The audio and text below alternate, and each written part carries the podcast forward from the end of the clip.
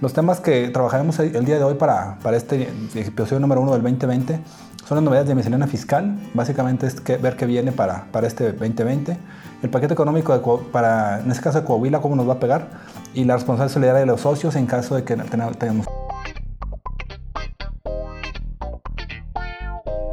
Hola, soy Roberto Valdés y esto es Contador 4.0, un podcast para contadores, administradores y empresarios con temas contables, fiscales y empresariales. Bienvenidos todos, comenzamos. Este episodio es patrocinado por Bobicom diseñador máster de los sistemas CompaKey, cuya visión es ayudar a las empresas a implementar herramientas digitales para facilitar el administrar su negocio y el cumplimiento de obligaciones fiscales. Para contactarlos, por favor, marca los teléfonos 844-488-3930 o 33. 844-488-3930 o 33. Al correo electrónico también puedes contactarlos con contacto arroba bobicon.net y al WhatsApp 844-103-5595. Eh, comentarles que pues en este, estos tiempos que eh, pues fue difícil hacer la emisión por diversos compromisos, pues sí se acumuló un poco de, información, sobre todo en la parte de miscelánea fiscal.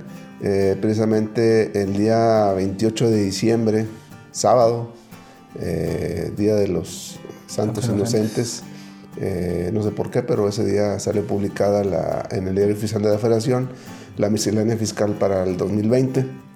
Y ahí hemos encontrado pues varias, eh, varios puntos importantes que hay que resaltar eh, independientemente que seguramente vamos a, seguir haciendo comentarios de miscelánea fiscal, pero eh, creo que hay unos puntos que le estoy denominando, le estamos denominando de aplicación inmediata, ¿no? porque son, son uh, disposiciones que las empresas tendrán que estar pues prácticamente a la voz de ya, tomando nota de, de, estos cambios. ¿no?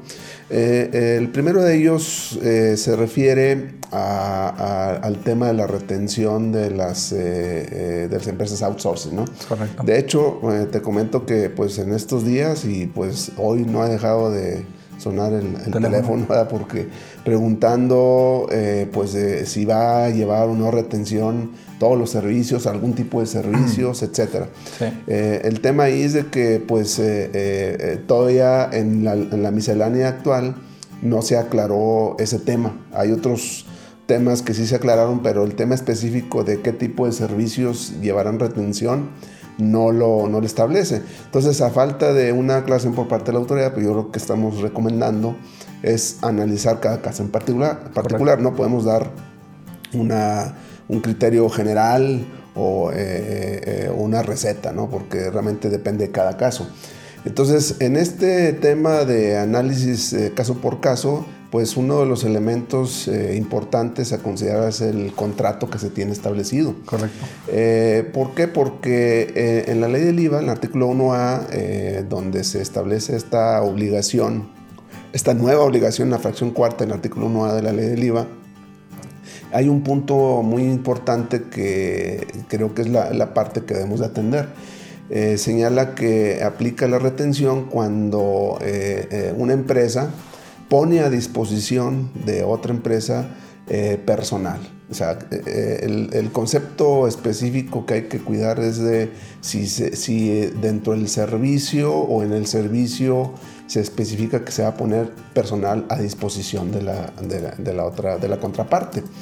Obviamente, eh, eh, en este caso, eh, alguien podría decir, oye, es que todos los servicios implican pues una cuestión personal. O sea, si tú prestas un, servicio de, de sistemas, pues obviamente hay gente que eh, realiza ese, ese tipo de servicio de sistemas. De nosotros hacemos eso. Eh, de sistemas. Eh, en el caso del despacho, por ejemplo, pues el servicio de contabilidad, de auditoría, obviamente implica personas. O sea, prácticamente, pues todos los servicios implican personas. No hay ninguno que pudiera decir que, que no implique la, la, mano del hombre. Es correcto. Sin embargo, aquí la, creo que la, la parte principal es esa, esa eh, eh, eh, esa mención que hace la ley del IVA que poner a disposición el personal. Es correcto. una cuestión sería, desde mi punto de vista, es prestar un servicio de sistemas, de mantenimiento, etcétera, asesoría, y oye, ¿sabes que Te pongo el personal para que eh, Dispongas de él. dispongas de él. Entonces, si hacemos esa diferenciación en el contrato y obviamente en, en la, en en la factura, podemos estar hablando que no lleva una retención. Es correcto. Entonces, esa, esa parte sí hay que analizarla caso por caso. Bueno, eh, eh, una vez que podamos definir esa parte, la, la cuestión sería, eh, o la que se, se aclaró por, por medio de miscelánea, es, oye, ¿qué va a pasar con aquellas facturas que se emitieron durante el mes de diciembre, que no se pagaron durante el mes de diciembre de 2019 y que se est- están siendo pagadas ahorita en el 2020? Sí. Lleva o no lleva retención. Entonces, al respecto, hay un artículo eh, transitorio que es el quincuagésimo, el 50, eh, pues eh, donde aclara que para efectos de definir si lleva o no lleva una retención estos casos de facturas, si el se, establece si el pago se realiza a más tardar en el décimo día hábil natural, Sí. es decir, hasta el 10 de enero, estamos hablando del otro viernes, Sí. no recuerdo, eh, no, llevar, no va a llevar retención ese pago. Si pago una factura emitida en 2019, si la pago antes del 10 de enero, no lleva retención.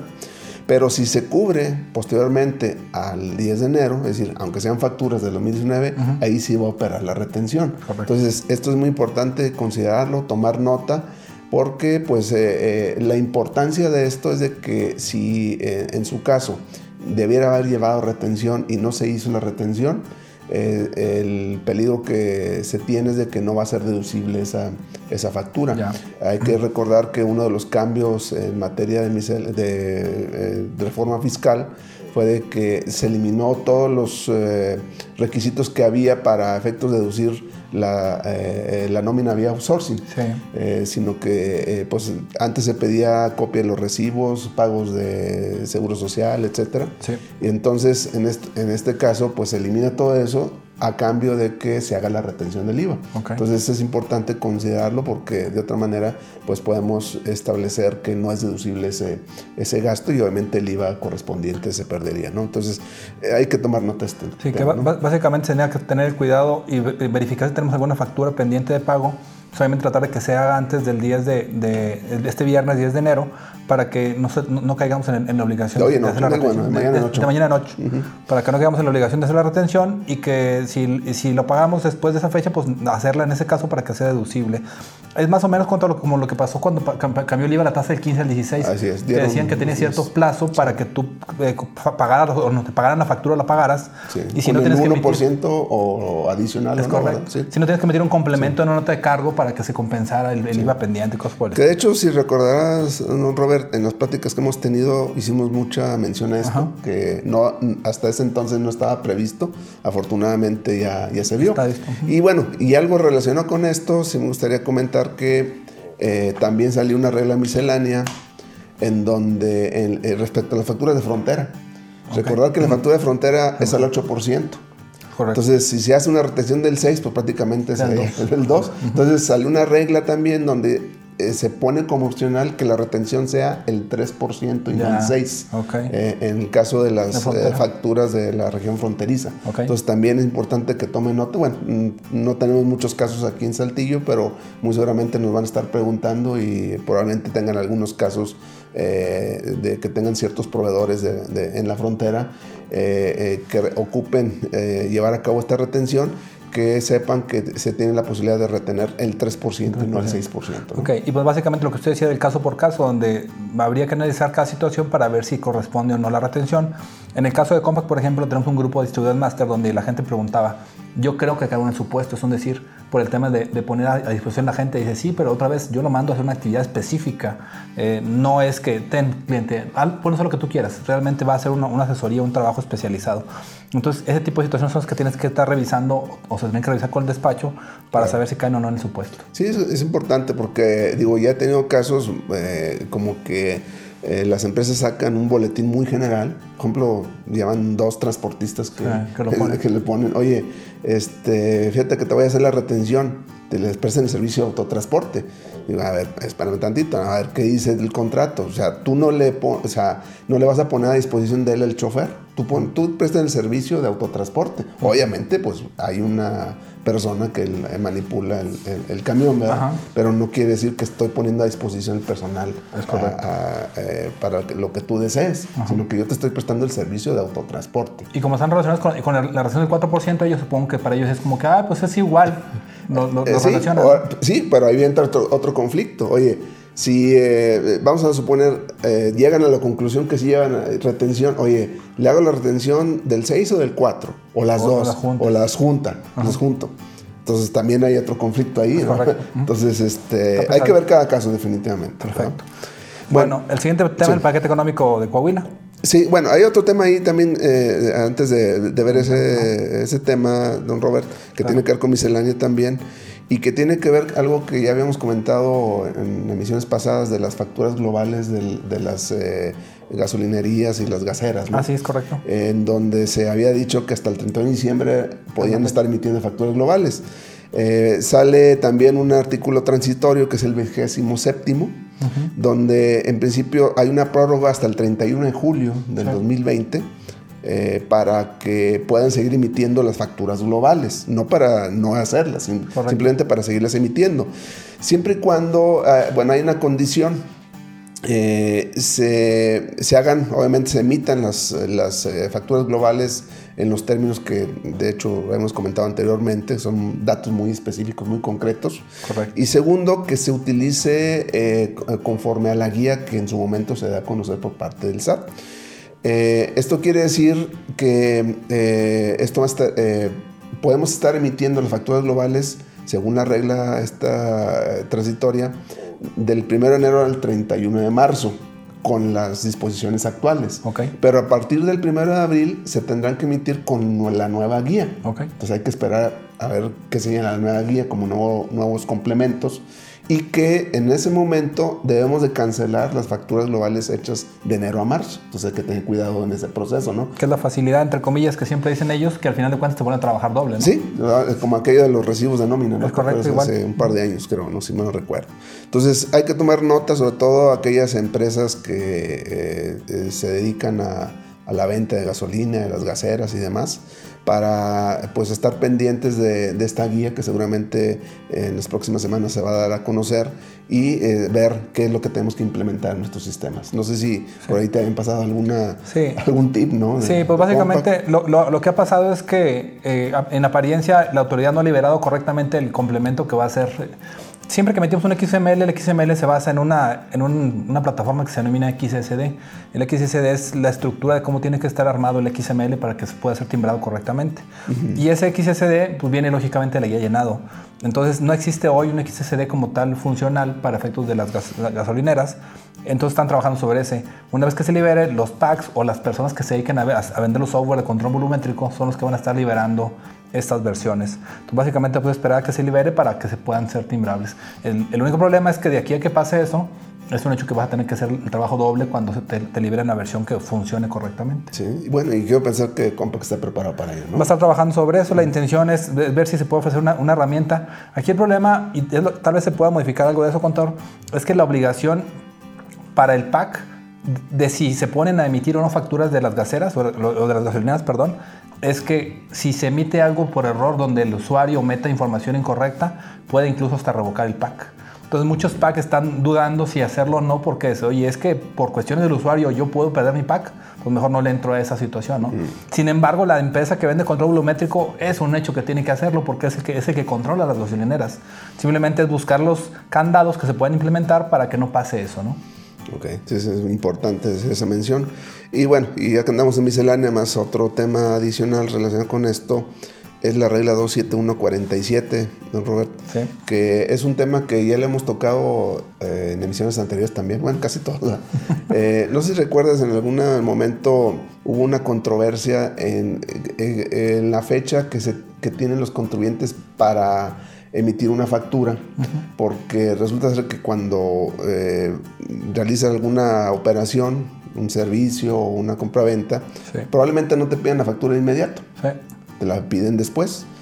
Y por ahí sacó el año pasado el SAT, no fue criterio, fue una publicación Sí. eh, en la página donde eh, señalaba que los contribuyentes tienen un año, o sea, en el mismo ejercicio eh, pueden solicitar en cualquier mes Sí. la factura que en su momento no la solicitaron. Es decir, que si ahorita en enero, vamos a suponer, eh, van a un restaurante, no pide factura y se acuerda en diciembre de 2020 de que, de que tiene que hacer una factura, esa publicación decía, lo puedes hacer. O sea, aunque hayan pasado prácticamente 12 meses, puedes pedir tu factura.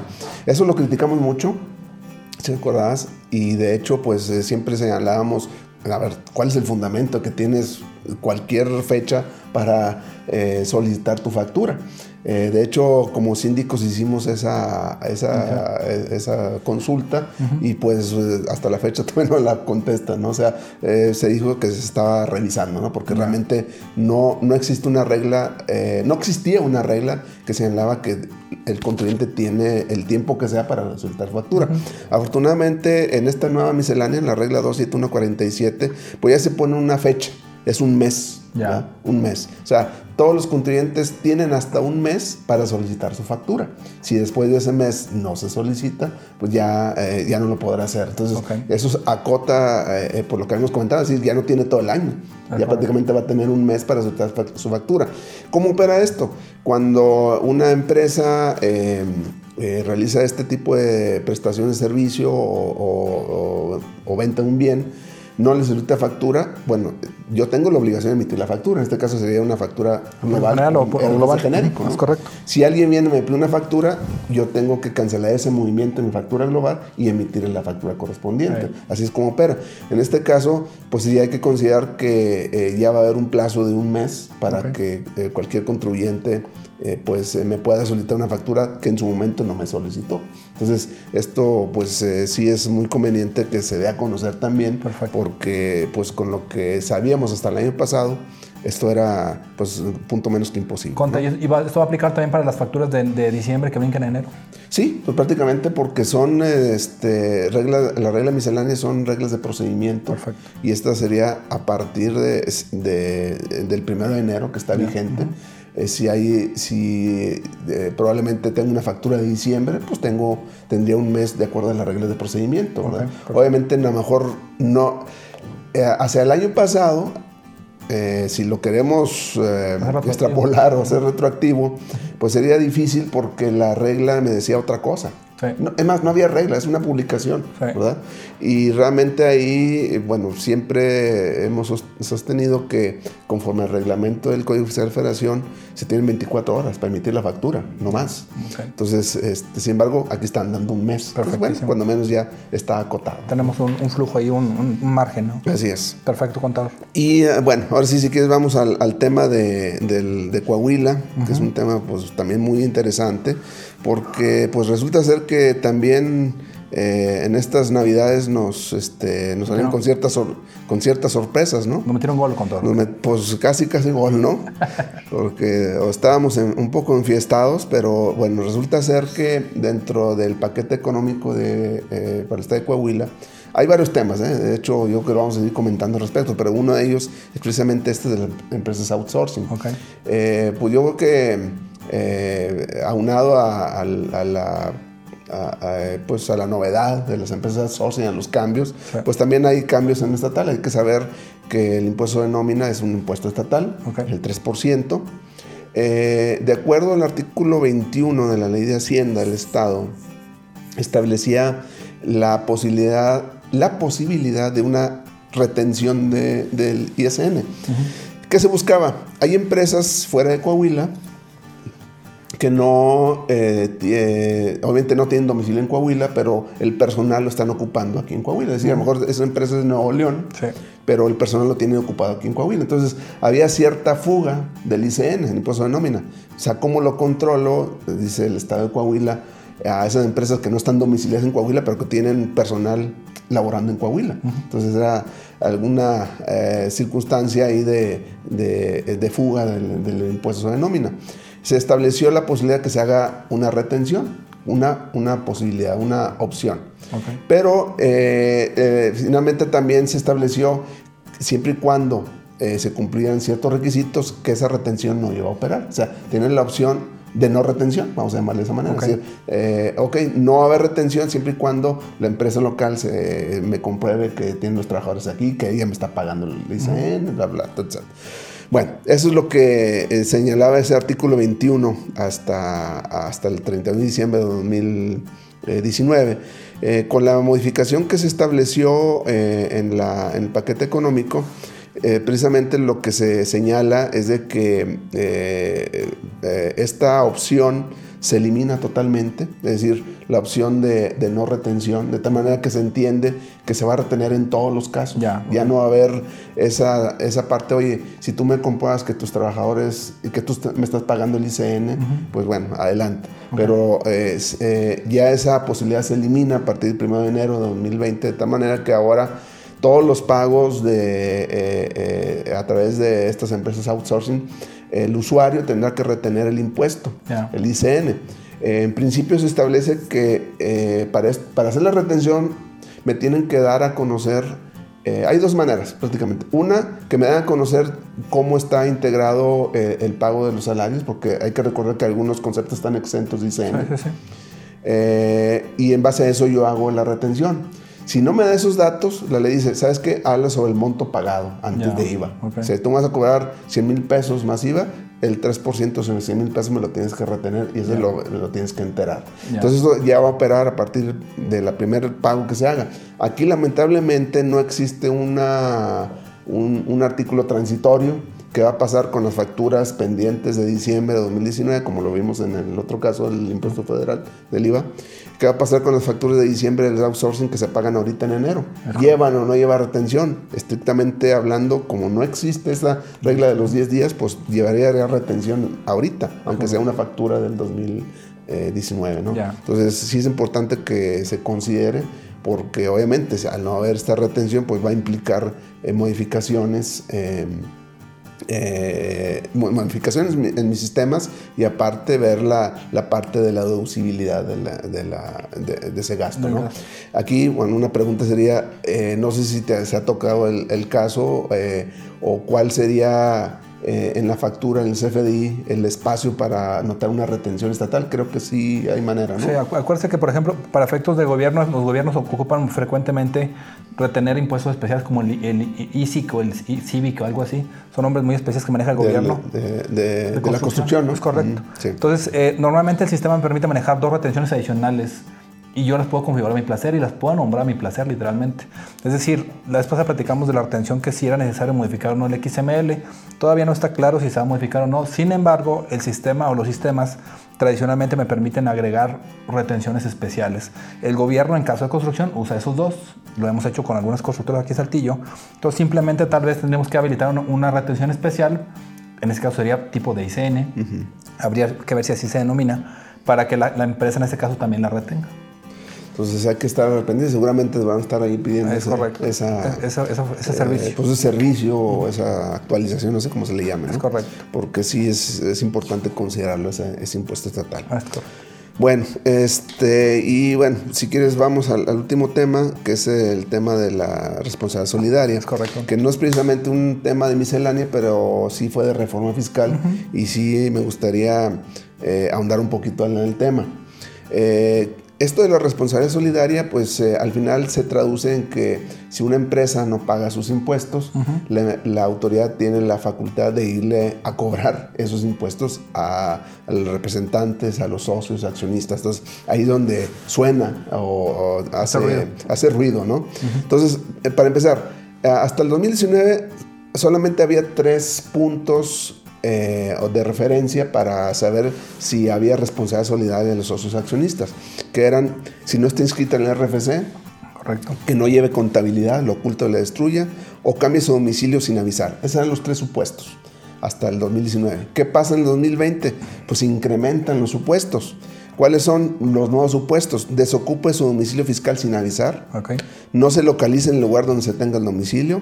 Omite enterar de eh, dentro del plazo de los impuestos retenidos o recaudados, sea una empresa que factura operaciones simuladas, los EFO, o sea, que es un EFO, que, o que deduzca eh, operaciones eh, simuladas, o que, sea un EDO. Entonces hay que cuidar también ese punto y eh, aplique pérdidas fiscales entre empresas de, grupo, ¿no?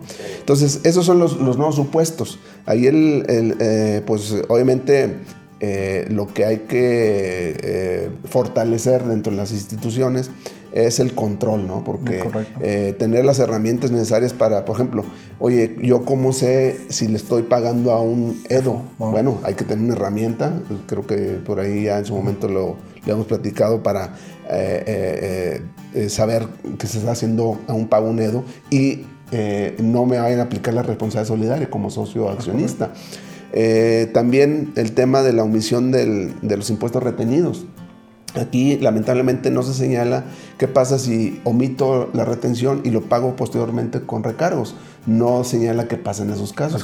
Por lo pronto envía de miente las, las, sugerencias de pues no, no caer en la omisión, porque cayendo en la omisión eh, ya se habría responsable solidario. Esto quiere decir que estos nuevos supuestos abren la puerta al SAT para que vayan a molestar a los socios accionistas en caso que la empresa eh, tenga un crédito fiscal. Entonces, sí. es muy importante considerarlo y ver, insisto, en que internamente se fortalezca el control interno para ver si es un EDO, si simplemente para verificar el domicilio de, la, de la, persona, tener eh, pues los contratos, tener eh, con quién estoy tratando, es decir, su, su, acta constitutiva si es una empresa, su eh, INE o su IFE de la persona que, que, con la que estoy tratando, es decir, que no tengamos más elementos al respecto. Entonces, creo que esto va a derivar en que pues sí tengamos mayor cuidado en el pago de, este tipo de, servicios o de facturas para evitar que la autoridad pueda eh, aplicar la, responsabilidad solidaria a los socios accionistas. En otra emisión, si quieres, hablamos también del tema de la cancelación de los sellos digitales, que es otro tema adicional que se, relaciona con esto. ¿no? Entonces, es importante considerar esto de las, de las herramientas ¿no? que en algún momento le hemos comentado. Sí, el año pasado estuvimos trabajando mucho tiempo eh, con el tema de, cómo determinar si nuestra empresa está recibiendo facturas de empresas que emiten operaciones simuladas, que son los EFOS, y no convertirnos en un EDO, que son las empresas que las deducen. Eh, y comentábamos que Compa Contabilidad tiene una herramienta que se llama módulo fiscal, donde todos los días el sistema lee tus XMLs que estás descargando, que son los que tú estás usando para tu contabilidad y los compara contra una lista que existe en el SAT, que es la lista de los, de los CEFOS, la lista negra, y básicamente te dice cuáles operaciones tienen relacionadas con ellos. la intención de que tú detectes operaciones es que, una, de entrada no las hagas deducibles, de forma natural, ¿no? Y dos, que determines por qué tienes a esa persona ahí, si le compraste realmente un servicio o un producto, o si por alguna circunstancia te, están facturando y obviamente te puedes ver involucrado en un tema de de, entre comillas, de, compra de facturas, siendo que ni siquiera estás relacionado con esa operación. Obviamente, en caso que la detectes, tendrías que eh, hacerla notar a la autoridad y si es necesario desvirtuarla en cuanto a que no exista o que sí fue una operación real, pues, obviamente tener el tiempo para, para revisarlo. En, en, aquel entonces comentamos que tienen de ser un mes para acreditarla, el que realmente fue una operación real eh, o, o desvirtuarla en caso de que sí sea. Eh, hay incluso en la lista incluso empresas que están desvirtuando que no son EFOS, es decir, que comprueban que a final de cuentas si tienen operaciones, si tienen los medios y que son empresas reales. Entonces, como dice el contador, hay que aprovechar las herramientas que existen en el mercado, en este caso las de Compact ya, lo, ya nos ayudan con eso. Son herramientas que incluso son gratuitas, es decir, el sistema la trae incluido, simplemente aprovecharnos de ella. En caso que ocupe, pues lógicamente podemos apoyarlos. Entonces, incluso aprovechando aquí el comercial, contador, claro. si gusta, por favor, pasarnos el teléfono para cualquier duda que te pueda surgir al respecto a lo que estamos viendo el día de hoy. Claro, eh, me pueden mandar algún mensaje al 844-419-2382, en el correo electrónico jayax.saltillosasesores.com.mx en el Facebook como Jorge Ajax y en el Twitter como arroba taxman-saltillo. En el caso de Bobicom, eh, obviamente el, correo de contacto es contacto. Eh, mi, WhatsApp personal es 844-162-3159 y el teléfono de oficina es 316-1617. En caso que tengan alguna duda respecto a cómo utilizar las herramientas, pues obviamente nos pueden buscar. No sé, ¿tengo algún tema adicional con No, todo? pues prácticamente es- sean todos los, los temas, no son los únicos. eh, creo que hay, hay- hay varios temas de miscelánea que vamos a estar ahí comentando en, los- en las próximas emisiones. Correcto. Eh, sin embargo, hay que considerar como eh, eh, preferentes, por llamarlo de alguna manera, este tipo de reglas porque son, tienen una temporalidad muy corta, eh, como en el caso de, del pago de, de las facturas de outsourcing ¿no? de, de estos 10 días, del tema de, de la retención del ICN. Entonces, con temas pues, que son de aplicación inmediata. ¿no? Inmediata. Entonces, es importante Que lo sepan. Que lo sepan ¿no? Bueno, pues obviamente agradecemos mucho que nos hayan acompañado en esta, en esa primera sesión de este año. Los invitamos a que nos sigan obviamente en, el- en- en esos canales para que tengan la información. Eh, gracias por, por escucharnos y, le- y les invitamos a que ustedes consideren que esta información es de utilidad para alguien más, por favor se la compartan. Nos vemos por aquí 52 veces en el año, esperemos. Esperemos contador. que sí. Y pues obviamente gusto saludarlos y gracias, contador. Mi amable, gracias. Gracias. Saludos. Me gustaría invitarte a escribir una reseña sobre Contador 4.0. Esto es para que más personas puedan descubrir este podcast. También te pido me sigas en redes sociales como Jesús Roberto Valdés Padilla, en mi Instagram como Bobicom o Roberto Valdés. Y que pues, obviamente nos apoyes y nos des un, un me gusta. Gracias por escucharnos y nos vemos la próxima. Saludos.